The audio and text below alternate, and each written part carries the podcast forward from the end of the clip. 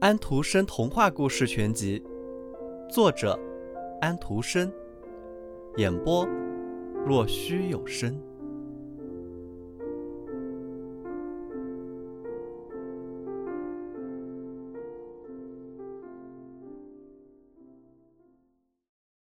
于是，小人鱼离开了自己的花园，朝那个湍急的漩涡游去。女巫就住在漩涡的背后。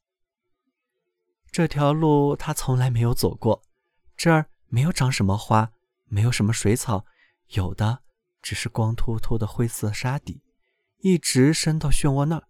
这漩涡就像一个急速转动着的磨盘，旋转着，把一切撞上它的东西都卷到海的深处。他必须走到漩涡的中心去，才能进入女巫所在的区域。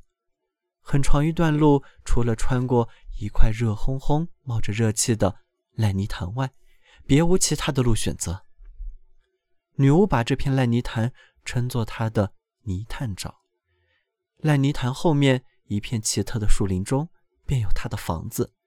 这里的树和矮丛都是章鱼，一半是动物，一半是植物。看去，它们很像从土里长出来、长出百来十个头的蛇。所有的枝子都是又长又细的胳膊。上面长长的手指都像些滑溜溜的小长虫，一节一节的从根柱上一直长到顶尖上。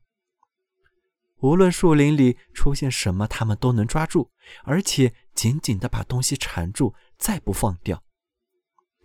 小人鱼十分害怕，站在林子外边，他的心被吓得砰砰地跳，他差一点就转身回去了，但是他又想到了王子。想到了人的灵魂，于是他又来了勇气。他把他的长发紧紧地盘在头上，以免被章鱼抓住，双手贴在胸前，这才出发，就像鱼能飞着穿过海水跳跃那样，跳进了那些叫人恶心的章鱼树中间。章鱼树伸出它们滑溜溜的胳膊和指头抓他，他看到这些胳膊里总抓着些什么东西，百十来只小胳膊围着。像铁环一样紧紧地箍住他们。遇难后深深沉入海底的人，在章鱼壁里只剩下了点点残余的白骨骸。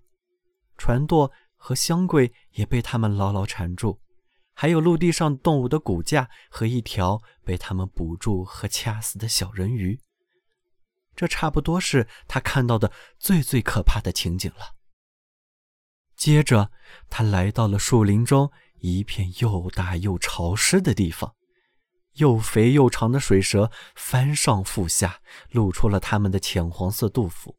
在这片地方的正中间，有一所用落难的人的骨骸盖成的屋子。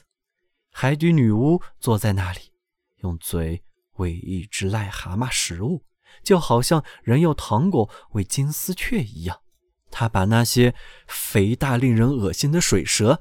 叫做他的小鸡，让他们在他的肥胖臃肿的胸上爬上爬下。女巫说道：“我知道你要干什么，你真蠢。不过我可以满足你的愿望，因为它会给你带来不幸的，我的可爱的公主。你想去掉你的鱼尾巴，换上两条蜘蛛，像人那样走路。”好让那位年轻王子迷恋上你，你好得到他和永生的灵魂。女巫大笑着，声音难听极了。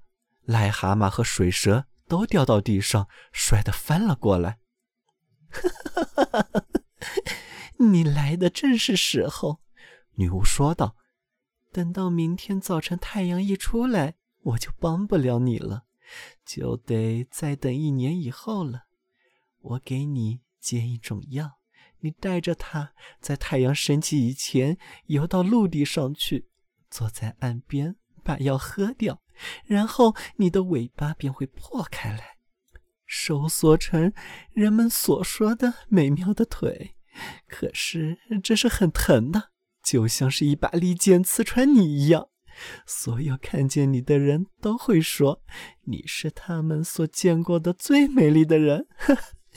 你会保持你轻柔苗条的身段，不论哪一个舞蹈家也不能跳得像你那么轻盈。但是你每走一步都像是踩在利刃一般，血会流了出来。要是你能忍得住这一切，我就可以帮你。你能忍得住吗？难道。小人鱼坚定地说道，心想着王子，想着能获得一颗永生的灵魂。可是记住，女巫说道，一旦……你获得了人形，你就不可能再变成一条人鱼，你就再也不能下到海里，来到你众位姐姐跟前，进到你父亲的宫殿里去。如果你不能赢得王子的爱情，使他为了你而忘掉他的父亲母亲，要是他不能总想着你，牧师也不把你们的手搭在一起，让你们结为夫妻。那你也就得不到什么永生的灵魂。他和另外一个人结婚的第二天，你的心便会破碎，你就会成为水上的泡沫。我愿意，小鱼人说道，脸庞变得像死那样苍白。巫婆说道：“可是你也得给我酬劳，而且我要的不是什么寻常东西。”在海下所有的声音中，你的声音是最美妙的。你觉得用这种声音可以迷住他，可是这声音你必须给我。我要你以最好的东西来偿付我那贵重的药。你知道，我得把我自己的血掺进去，这药才能厉害的像一把双刃剑一样。可是，如果你把我的声音要走，我还剩下什么呢？小鱼人说道：“女巫说道，你苗条的身段、轻盈的腰肢和你那会说话的眼睛，一定可以迷住人心的。哼，你丧失了勇气了吗？把你的小舌头伸出来，让我把它割掉。作为报偿，你就可以得到那种强烈的药剂了。”行，小鱼人说道。巫婆于是把罐子放好，开始熬那魔药。干净是件好事情，她说道。于是她把蛇捆成一团，用它把罐子擦了擦，接着便抓破了自己的胸脯，让黑血滴进罐子里，冒出的奇怪形状的气看起来怪吓人的。女巫不断往里面添加一些新的东西。药剂沸腾的时候，就像是鳄鱼哭一样。最后，药剂熬好了，看上去就像最清澈的水。好了，巫婆说道，割下了小人鱼的舌头。现在它哑了，既不能唱，也不能说话了。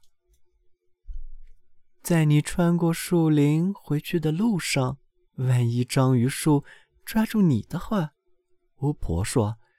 你只要朝他们撒一滴这种药剂，他们的胳膊和指头便会断成千百截。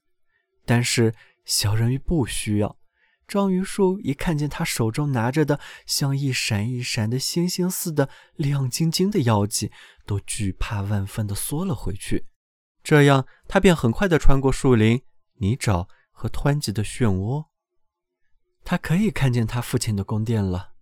宽大的跳舞厅里面的灯火已经熄灭，他们显然都已经睡了。但是他不敢进去找他们。现在他哑了，他愿意永远离开他们。他的心痛苦的完全破碎了。他悄悄地走进花园，从他众位姐姐的花坛上各摘了一朵花。他用手指给王宫送去了一个又一个的吻。于是。便穿过蓝色的海水，升了上去。